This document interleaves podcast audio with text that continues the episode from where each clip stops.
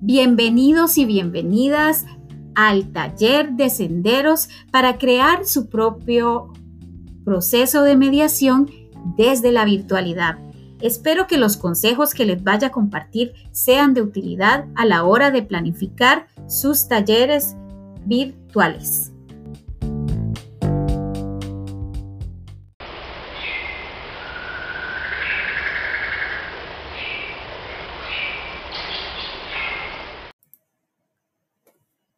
Esto ha sido todo por el episodio de hoy. Esperamos que los consejos sobre cómo empezar la planificación de su taller virtual les sean de utilidad. Recuerda que puedes descargarlos desde el aula virtual.